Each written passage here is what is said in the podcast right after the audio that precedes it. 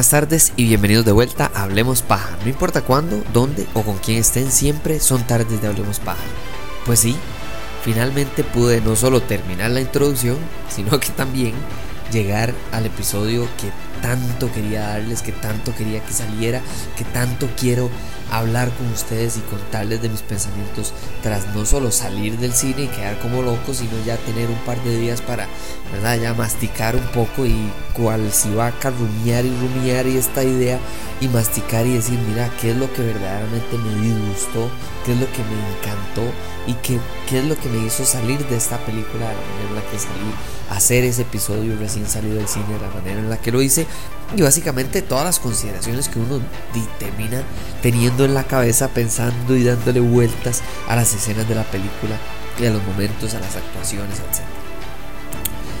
Hablemos de que Shang-Chi no solo es una película, sino que demos un poquito contexto. Yo entré a esta película con un par de ideas en mi cerebro. Número uno, esta es la película número 25 del universo cinematográfico de Marvel. Ya lo hemos visto todo hemos visto Avengers, hemos visto Endgame, hemos visto películas de un personaje, películas de espionaje como, como eh, Capitán América el Soldado de Invierno. Hemos visto películas un poco de más comedia como Guardianes de la Galaxia, donde tiene que ver con de, de, otras, o incluso de comedia diferente, un poco más eh, eh, eh, al estilo australiano como lo es Thor Ragnarok, ¿verdad?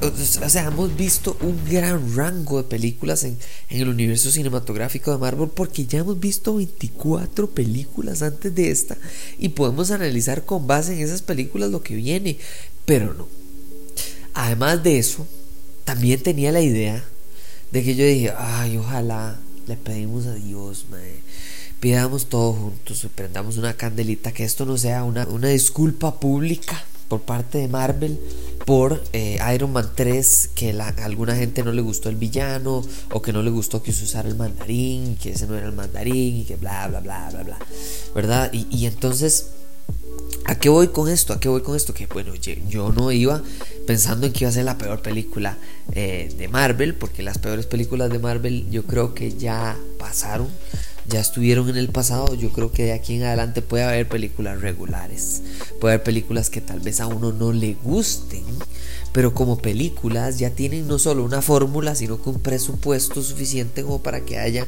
eh, escritores, actores, actrices y etcétera, ya el reparto y los guionistas suficientemente buenos como para que no haya un fracaso de película que se traiga bajo el universo cinematográfico de Marvel. Pero en lo que sí tiene razón es que uno espera la fórmula de Marvel. Uno entra diciendo, bueno, voy a ir a ver una película de Marvel. ¿Qué va a haber? Va a haber un villano débil, va a haber momentos de comedia donde no hay que meter momentos de comedia. O sea, no estoy hablando de que el chiste es malo, estoy hablando de que el chiste es bueno, yo me río, pero no me quiero reír en ese momento. Ejemplo perfecto, hay una película que se llama Doctor Strange, por si no la han visto. Hay un momento donde el héroe decide ser héroe, se ve a sí mismo al espejo, toma la decisión y dice voy a ser héroe. Y esa decisión es tan importante que le sale una lágrima y es un momento importante como de verdad, como de, como, como de que métale un violín o métale algo ahí. Y, y Marvel lo que decide es hacer un momento de comedia con eh, la capa de este hechicero que básicamente lo que hace es limpiarle la lágrima, ¿verdad? Entonces él como que se extraña, como que tratan de jugar un momento ahí medio jocoso que lo que hace es matar el momento de superhéroe, de tomar la decisión de ser superhéroe. Pero bueno, me cambio de lado y el punto es que esos son los momentos que uno espera porque uno dice, bueno, es Marvel, lo que quieren es, como es para toda la familia, que haya momentos de comedia cada cierto rato para que no perder la, atención del público. Tanto es así que yo estaba esperando esto que me encontré a mí mismo, me identifiqué, yo me salí del cuerpo y me vi a mí mismo casi que contando en cuenta, eh, haciendo en cuenta regresiva eh, cuando venían chistes malos que iban a arruinar la escena, especialmente de uno de los personajes con más comedia. Uno sabe que venían, que hay dos personajes de comedia claramente. Uno es Aquafina, ¿verdad? Que hace Katie, que es la mejor amiga de Shang-Chi. Y el segundo, que fue un sorpresón absoluto, pero muy, muy grato para mí, fue Ben Kingsley. Ben Kingsley está en esta película, el mandarín eh, falso de Iron Man 3, ¿verdad? El que siempre dice la frase, You will never see me coming. a mí me encantó, me pareció. la verdad es que no es mi película favorita, pero creo que Iron Man 3, eso fue una sorpresa que muchas personas que no leen cómics, que es una gran cantidad de personas, les pareció que fue jocosa, que fue graciosa, interesante, diferente y, y una manera, eh, eh, ¿verdad? Eh, como con un cambio inesperado de presentar al villano. Entonces, bueno, entonces eso es lo que yo entré, entré al cine con esa idea entré al cine, ¿verdad? Con, con, ¿verdad? con mis Pringles que compré en la pulpe porque no quería comprar palomitas de 20 mil dólares. y, ¿verdad? Con mi refresco y mi todo. Y me senté y dije, bueno, voy a mente en blanco, vamos a disfrutar la película por lo que es y no voy a entrar con la idea de otra película de Marvel con un villano débil, con no sé qué. Y qué dicha que entré con esas ideas negativas, porque hasta cierto punto creo que incluso darme esa expectativa tan baja a la película como de bueno, mm, de, será buena, ojalá sea de regular a buena o muy buena. Eso es todo, ¿verdad? Yo no esperaba algo excelente, yo no esperaba algo fresco, algo innovador, algo nunca antes visto. Y empezando desde la riqueza cultural y ahí es donde todos estamos mal y todos esperamos, todos, por lo menos los que entraron como yo al cine o a ver esta película en la casa o como sea que la vean, pensando en, en, ay, hay otra película más de Marvel. Les tengo que decir que esta película yo la comparo con Black Panther, con Pantera Negra.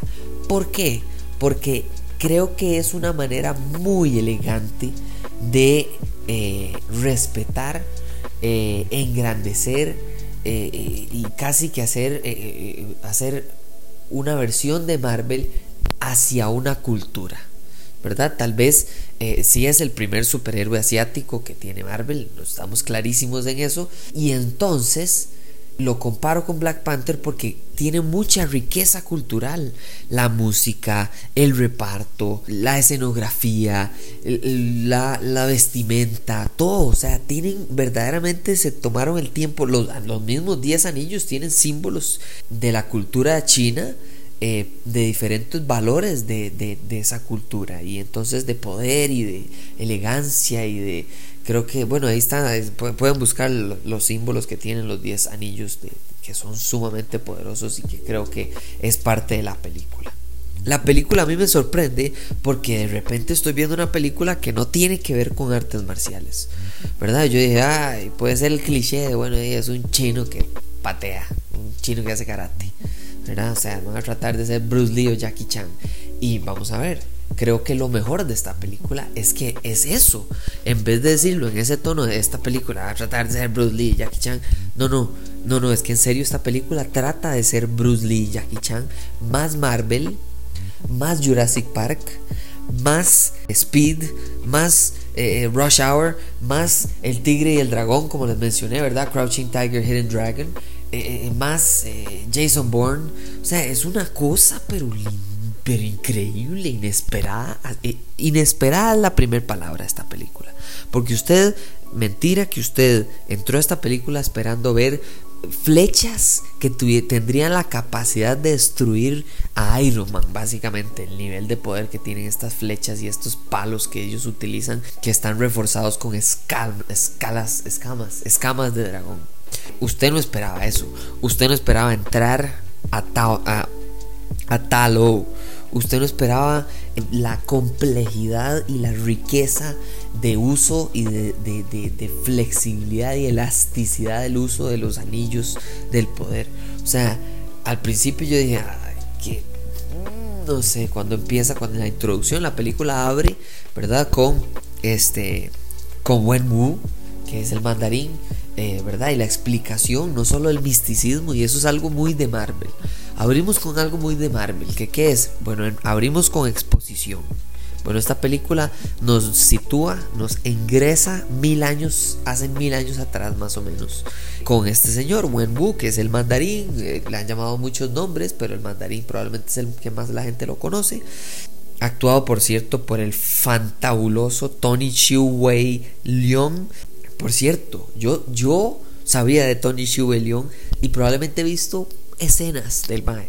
Pero es, yo sé que es una estrella gigantesca del cine asiático. Es más, y entonces me doy cuenta en entrevistas y así, que esta es la primera película de Hollywood de Tony Leung.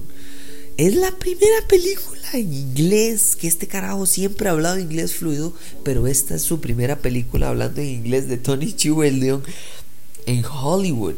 Qué momento, señores, qué película fue elegir para hacer su primer rol y qué señor rol se fue a jalar. Incluso inesperado para mí, no sé si para ustedes, pero el alma le preguntaron, mire, Marvel le mandó algo del mandarín. ¿Usted sabía del mandarín?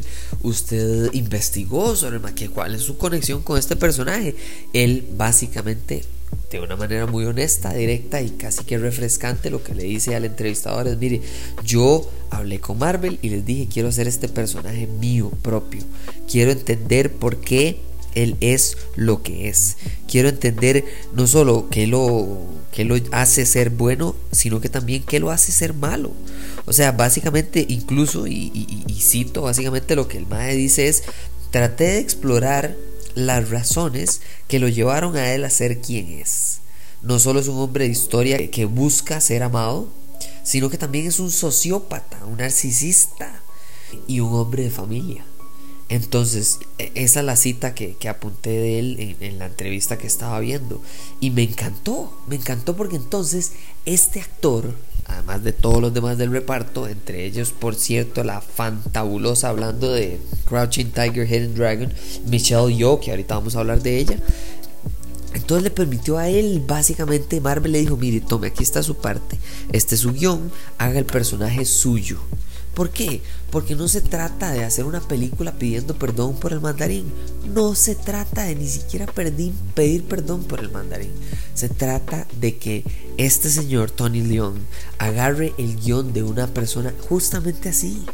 Es un narcisista. Es un hombre que absolutamente roto, que encuentra en el amor casi que una redención, una, una misión, algo que lo llena en la vida, más allá de conquistar y conquistar y conquistar y matar y guerras y, ejércitos y conquistas y finalmente encuentra en una pelea, por cierto, que es una de las escenas más románticamente de acción que yo he visto en quién sabe cuánto tiempo, eh, es una pelea que a él cuando encuentra su igual, alguien que incluso lo supera en poder, lo enamora, lo hace renunciar a todo ese mal que él venía haciendo atrás y lo hace preguntarse, mire, y, si tal vez yo no soy todo eso, y si tal vez yo puedo cambiar como ella me ve a mí, podré verme yo a mí mismo.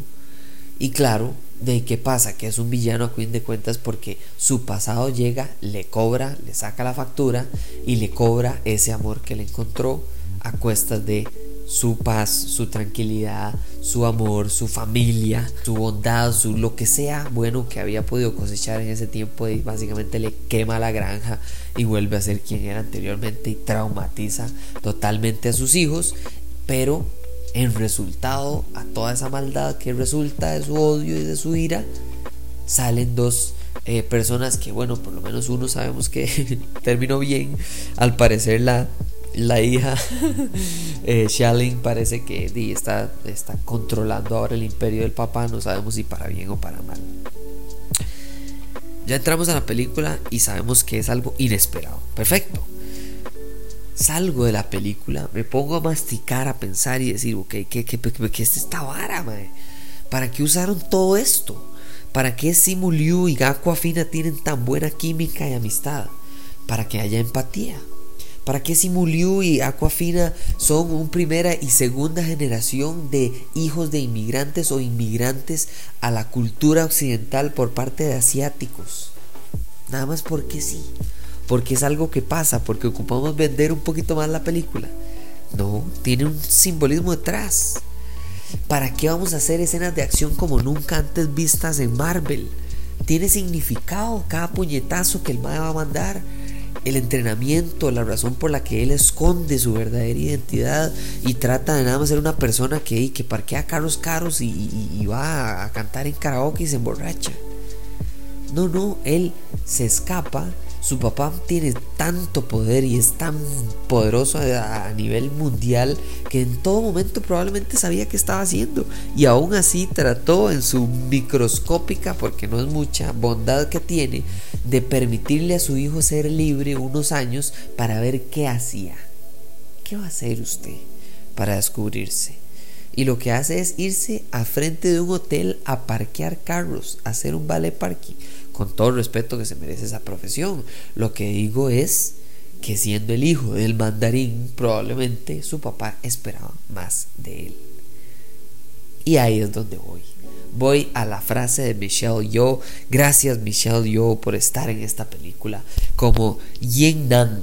Yin Nan, la hermana de Lee, que es actuada por Fala Chen, que Fala Chen es así cierto que nunca en mi vida había escuchado a esta actriz. Y qué señora actriz, qué manera de actuar, qué maternidad más, más eh, eh, eh, viral, más fácil de entender, más, más, más cariñosa, más calurosa. O sea, uno estaba sentado en el cine y uno sentía el abrazo de la mamá, el amor de una madre hacia su hijo. Y, o sea, genial, fenomenal, me encantó. Pero ella, Michelle Yo, dice una frase interesantísima para un poco con lo que yo mastiqué esta película. Y lo que dice es, incluso creo que salen los prólogos, que es, eres tu madre y quieras o no, también eres tu padre. Es el hecho de una persona que se está tratando de descubrir a sí misma. Claramente, eh, Shang-Chi lo que está tratando de hacer es encontrar su lugar en el mundo que no sea ser un asesino de una organización mundial como la que maneja el papá llamada los Diez Anillos. Él no le interesa llegar al nivel de poder que el papá le está diciendo que ocupa para poder algún día heredar los 10 anillos, porque heredar los 10 anillos significa para él, como él ha visto desde niño, de básicamente matar a gente, eh, traicionar, vender, mutilar, eh, atacar, violentar, todo lo malo. Él no, él no se da cuenta que, ¿verdad? Él no ve el poder como una responsabilidad hacia el bien no, él ve el poder como una herramienta que usted básicamente lo pudre. A diferencia de como, no sé, lo vería un Spider-Man que ve sus poderes como, mire, yo ahora tengo la capacidad de hacer el bien por muchas personas y no solo por las más cercanas a mí, sino que tengo un alcance gigantesco. No, no, él lo ve como el anillo del Señor de los Anillos. Usted se pone esta vara y tiene mucho poder, sí, pero lo pudre por dentro. Lo y en realidad al final de la película se da cuenta que no es eso. Que por supuesto lo que lo estaba pudriendo al papá no eran los anillos. Era la muerte de su esposa. Era ese momento incontrolable y del cual no es, para el cual no estaban preparados. Y tal vez, quizá incluso eso es parte del error de ambos, no solo de él, sino de su esposa.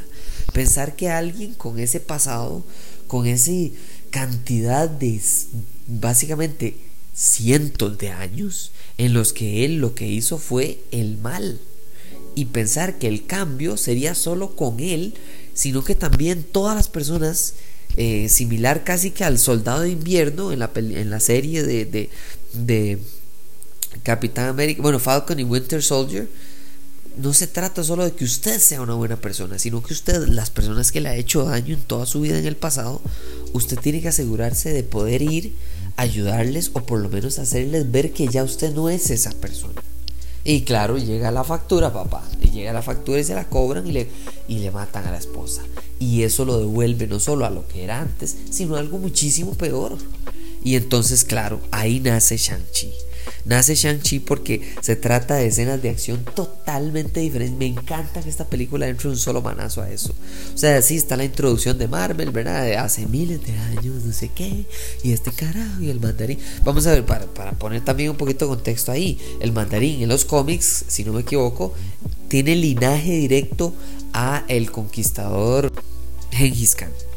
Y supuestamente eso es como parte del linaje, no sé qué, y los 10 anillos del mandarín de los cómics son anillos, no son, no son esos como, como pulseras, como aros que están utilizando en la película, pero eso no pasa nada, no pasa nada porque aquí lo que están plantando son semillas para el futuro de, la, de, esta etapa de Marvel, de esta cuarta etapa, de esta nueva saga, ¿verdad? O sea, ya se terminó lo de Thanos, ok, eso tiene consecuencias, ok, pero ¿qué viene? No podemos nada más vivir de la memoria de Thanos o del primer Capitán América o del primer... No, no, no. Hay que plantar ahorita cosas nuevas y meter Shang-Chi y meter un nuevo Capitán América y meter nuevos superhéroes para que empiecen a, a, acrecentar esta carajada. Y yo creo que eso es parte de...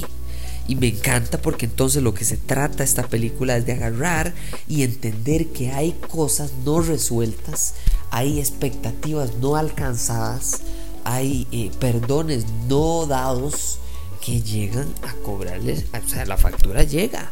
Como diría Baron Mordo de, Doctor Strange, the bill comes due. La factura siempre llega. Es básicamente la ley del karma. Y entonces, claro, me encanta que el, el, para mí el villano no es un villano básico de esos de Marvel.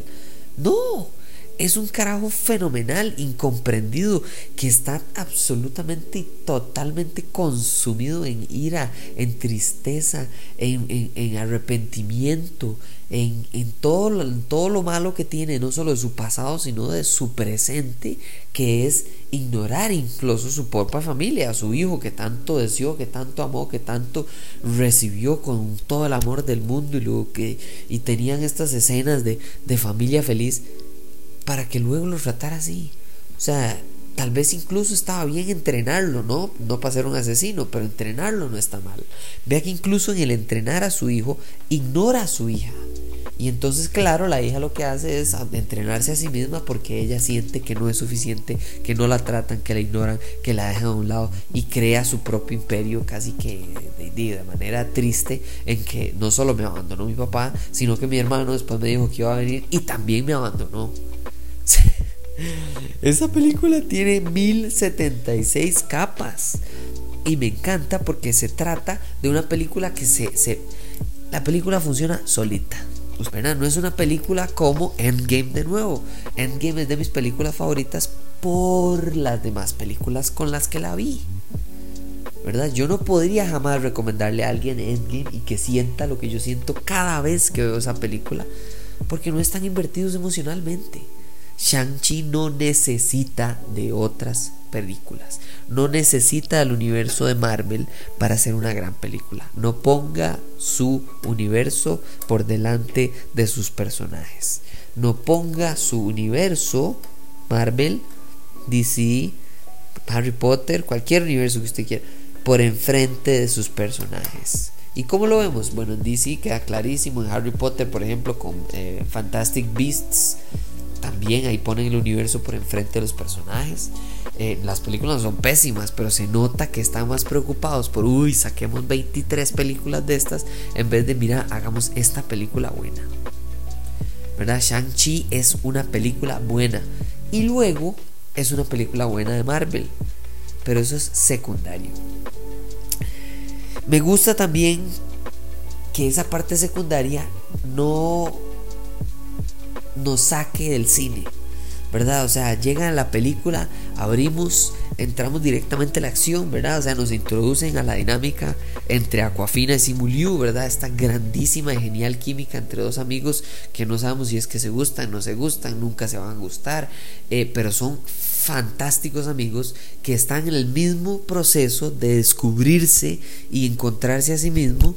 Eh, la diferencia es que uno es porque tiene un pasado complicado y la otra es porque de, es una hija más de inmigrantes eh, que no está cumpliendo con los deseos y con los anhelos de sus padres. ¿verdad? Creo que esta película, antes de llegar a, las, a las, partes finales de, ¿verdad? Al, tercer acto, al gran final, a la gran sorpresa de esta película, y además de eso al futuro y la conclusión, hay que hablar de los dos puntos que esta película básicamente desarrolla. Número uno, esta película se trata sobre las familias de inmigrantes y las expectativas, los deseos eh, eh, eh, no realizados y no cumplidos o, no, o distintos que esas familias tienen para con sus hijos.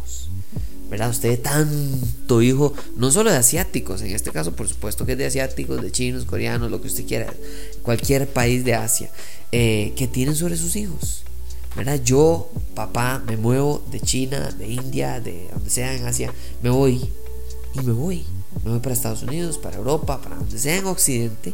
Y lo que hago es implantar en mi hijo que no tenga que pasar por lo que yo pasé. Pero eso no significa que yo tengo que ser quien usted yo quiera que yo sea. Y para eso escucha a la mamá de Thor. O sea, la mamá de Thor cuando le dice al ma en, en, en Endgame, sí, en Endgame, cuando le dice, mire, no se trata de ser quien la gente quiere que usted sea.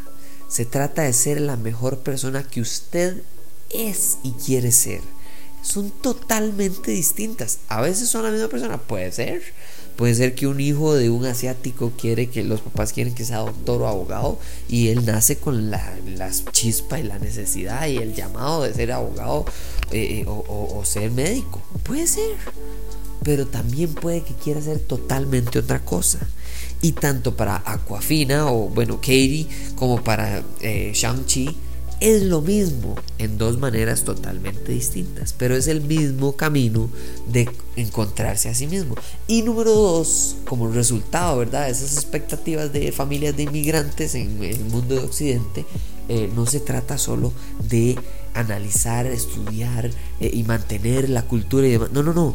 También se trata de que además de todo ese peso que me está montando mi familia en la espalda de ser usted tiene todas estas oportunidades porque usted está en occidente y porque usted no se quiere, se quiere, pa, pa, pa, pa, pa, y usted tiene que ser esto y el otro y abogado y médico y, y lo que sea, ¿verdad?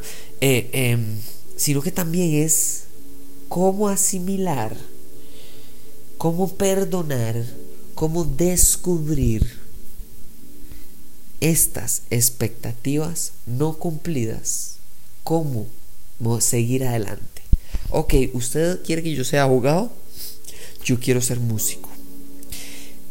Cortémoslo a la mitad y entonces deme unos años, si no logro ser músico, me meto a estudiar eh, leyes. ¿Me entiende? Pero esa, esa eh, no es tan fácil como agarrar y sentarse y tomar esa decisión así porque así. Y entonces, claro, eso genera un peso fuerte. Genera un peso de parte de mis papás, de mis, las personas que sea que, me generan esas expectativas, incluso la sociedad, lo que sea. Y de eso se trata la película, ¿verdad? El papá quería que él fuera fuerte, que fuera como él, que fuera un conquistador, que fuera un asesino, que fuera, etcétera. Y la, la, máxima expresión de eso es llegan a atacar a su casa su esposa es quien defiende la casa cuando él esperaba y quería en su corazón que el hombre de la casa eh, fuera suficientemente asesino, eh, violento y, capaz de manejar los 10 anillos o sin los 10 anillos defender su familia y su territorio. Ah, pero eso no era parte, eso era parte del, del usted viejo. Eso era parte de este villano anterior, del papá incomprendido, del enamorado que encuentra el amor de su vida y olvida que su pasado puede llegar a cobrarle la factura.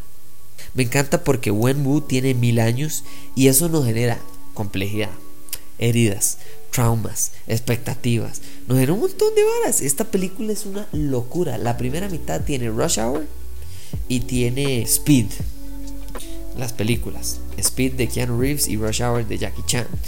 Eh, después pasamos a hacer como una, básicamente una parte como Jurassic Park, ¿verdad? Donde entramos ahí y vemos todas estas criaturas de otro universo, básicamente, otra dimensión. Eh, y, llegamos a escenas de, Crouching Tiger, Hidden Dragon, ¿verdad? Tigre y el dragón que básicamente los más vuelan por los aires y, patean 20 veces antes de caer y demás. Eh, y a todo esto le agregamos. La chispita, el ingrediente secreto que es Marvel. ¿Cuál es el ingrediente secreto de Marvel? Bueno, creo que no se trata solo de meter a Ben Kingsley, excelente, excelente, eso conecta a la Iron Man 3, eso conecta al mandarín, eso conecta a Iron Man, eso conecta a un montón de cosas. Sí, pero ¿y qué? ¿Y a mí qué me importa? Bueno, no solo es conectar, se trata también de que este personaje los ayuda a llegar a Taló, les explica de Taló, les traduce para un para el bichillo este que se llama, ¿cómo se llamaba? Melvin. y entonces me gusta un montón porque se trata no solo de meter personajes por meter personajes. Se trata de que Shang-Chi lo que hace es agarrar un personaje, sacarlo de la burbuja y decirnos, mire, estas son todas las expectativas que el papá puso sobre él. ¿Por qué? Porque el papá era una mala persona, intentó ser una buena persona y ante su fracaso no pudo recuperarse y decidió y, se hundió, se perdió en, todo lo que tiene que ver con, su pasado, con, con, la expectativa de que su hijo sea un asesino, de que su hija sea obediente a, su, a su meta de los 10 anillos que es recuperar el imperio que alguna vez tenía y perdió por enamorarse, esta, etcétera, por querer ser alguien en familia, por querer ser papá, por querer ser esposo, por querer ser algo que no tenía que ver con esos 10 anillos, con conquistar, con matar, con etcétera, con todo lo que traía, ¿verdad? Antes de concluir, hablemos de qué significa para el futuro para el futuro hablemos de que los... Me gustó mucho la idea de que los 10 anillos, eh, ahora que cambiaron de color, que cambiaron de dueño y que están totalmente en otra dinámica, me gusta que eh, los 10 anillos significaran una herramienta. ¿Verdad? Me dio muchísimo miedo el momento en el que ella, eh, el personaje de Michelle, yo le pregunta y dice, su papá está usando los anillos. Yo digo, uy, no, que no sea como el anillo de, Señor de los Anillos que corrompe. Porque no quiero, no quiero ese, no, no quiero que sean los anillos lo que cause el mal, que cliché más barato. Eh, y no fue así. No fue así. Tanto es que cuando la lucha verdaderamente llega entre padre e hijo y él como hijo tiene la oportunidad, tiene el poder y ya superó a su padre gracias a las enseñanzas de su madre y tiene la capacidad para matarlo en ese momento, tira los anillos al piso enfrente de él casi que diciéndole, vea, despierte papá, despierte que mi mamá me enseñó a mí a ser mejor que usted. Y gracias a que yo soy usted más mi mamá, yo puedo ayudarle a usted a redimirse. Bueno, en esta película redimirse significó la muerte para el papá, pero pero por lo menos me gustó que hubo un, como un, ¿verdad? un crecimiento, un, un arco, eh, una saga, ¿verdad? Para, para el villano convertirse no solo en villano, sino que un villano que, que podemos verle su, su, lado positivo, que podemos ver que no era solo, eh, eh, ¿verdad? Este carajo de, de, de, 007 que tiene un gato y está en una silla y toca el gato y solo piensa en terminar con el mundo. Eso, me gusta que los anillos sean neutros, que los anillos, quien los use, sea quien decida su poder, pero que también que también sean místicos, que sean incomprendidos. ¿En qué sentido? De no sabemos. No sabemos. Así Liu, bueno, a Shang-Chi le dicen, mire, estos anillos no son de la Tierra, no son de los planetas que hayamos visitado. ¿De dónde carajo son estos anillos? Mi conclusión es probablemente son de Talo y, y, siendo de Talo no creo que sean de alguna, deben ser de alguna bestia, una criatura mítica de ahí o alguna cosa loca porque no es de Wakanda, no es de los planetas a donde ha ido Capitana Marvel y demás, pero por supuesto que el universo es gigantesco y vamos a encontrar la respuesta, pero están llamando a algo, están llamando a alguien o a algo. Y eso a mí a mí no me late, a mí no me late. Yo creo que está. Y, pero me gusta, me gusta que están plantando semillas para el futuro y no solo dándonos la capacidad en esta película. Y luego viene la parte más compleja. Yo me puse a pensar, póngame atención y déme la oportunidad de, ser el carajo este de TikTok que tiene todas las teorías locas y ninguna la pega, pero ya cada rato llama a Mephisto, pero, pero me gusta, me gusta, voy a ponerme el sombrero de ese madre.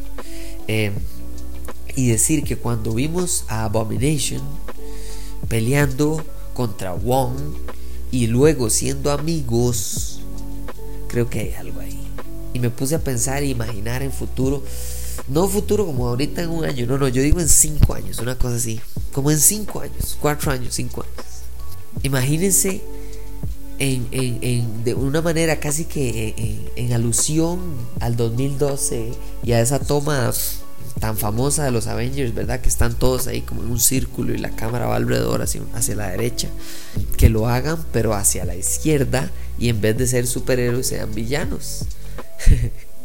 que sean los Thunderbolts, por ejemplo. Thunderbolt Ross es el general eh, que siempre ha sido enemigo de Hulk, que es el que sale en Capitán América eh, Civil War entregándole los acuerdos de Sokovia. Él eh, no es bueno, él es un poco, tiene su propia agenda, llamémosle, ¿ok?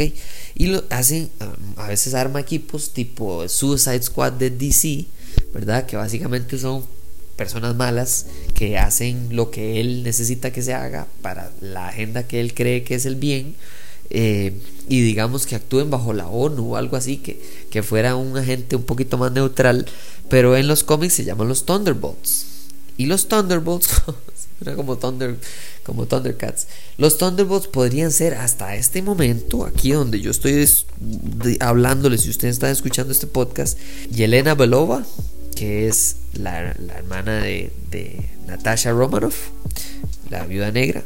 Baron Mordo, por cierto, que por ahí anda. The Bill Comes To. El de Doctor Strange, el, negro de Doctor Strange. US Agent, este pedazo infeliz de la serie de Falcon y Winter Soldier. Eh, Baron Zemo, que sabemos que no tiene poderes especiales, pero que es un estratega y genio absoluto. Abomination, que ya lo vimos ahí, y el Mae está ahí, está, ya, ya existe, está peleando contra Wong. Bueno, son medio amigos, pero uno no sabe qué pueden hacer para corromperlo, lo que sea. Y que se imagina, o sea, ahí estamos hablando de uno, dos, tres, cuatro, cinco, cinco, por lo menos cinco antihéroes o, o totalmente villanos que podrían tener una toma increíble, histórica y casi que aludiendo al 2012 cuando, cuando se unieron los Avengers, pero más bien de una manera de, uy, madre, qué tortón, ahora sí que vamos a hacer. Eso es lo que creo. Bueno, ahora sí, terminemos esto. En conclusión, señoras y señores, no es fácil. Luego de 14 años de películas, ser la película número 25 y sentirse como algo innovador, algo refrescante, algo no antes visto. En 25 películas por vez. No debe ser fácil, señoras y señores. Ay, debe ser facilísimo, Marvel, porque ya todo lo tienen hecho, no sé. Tienen 25 películas hechas. ¿Usted cree que usted.? Y le, y dan a usted y le dicen, mire, usted tiene que hacer sobre este personaje, pero no puede hacer esto y esto y esto y esto y esto y esto, porque ya lo hicimos. No porque está prohibido, no porque, no porque ya lo vimos. Y usted no puede estar repitiendo, repitiendo, repitiendo, repitiendo, porque entonces no llegarían a los 25 películas a las que han llegado. Me gusta porque esta película no es diversa por ser diversa. Black Panther no es negra porque hay que hacer películas de negros. Esta no película no es asiática porque hay que hacer películas de asiáticos. Espero que si saca una película de, no sé, Blue Beetle o de, o de Morales, no sea porque hay que hacer una película de latinos porque faltan los latinos. O sea, e, esta película demuestra que se hace una película porque la película va a ser buena, porque es parte de crear un universo, pero además porque la película tiene su propia meta, tiene sus dos conclusiones, tiene su temática, tiene su villano y listo.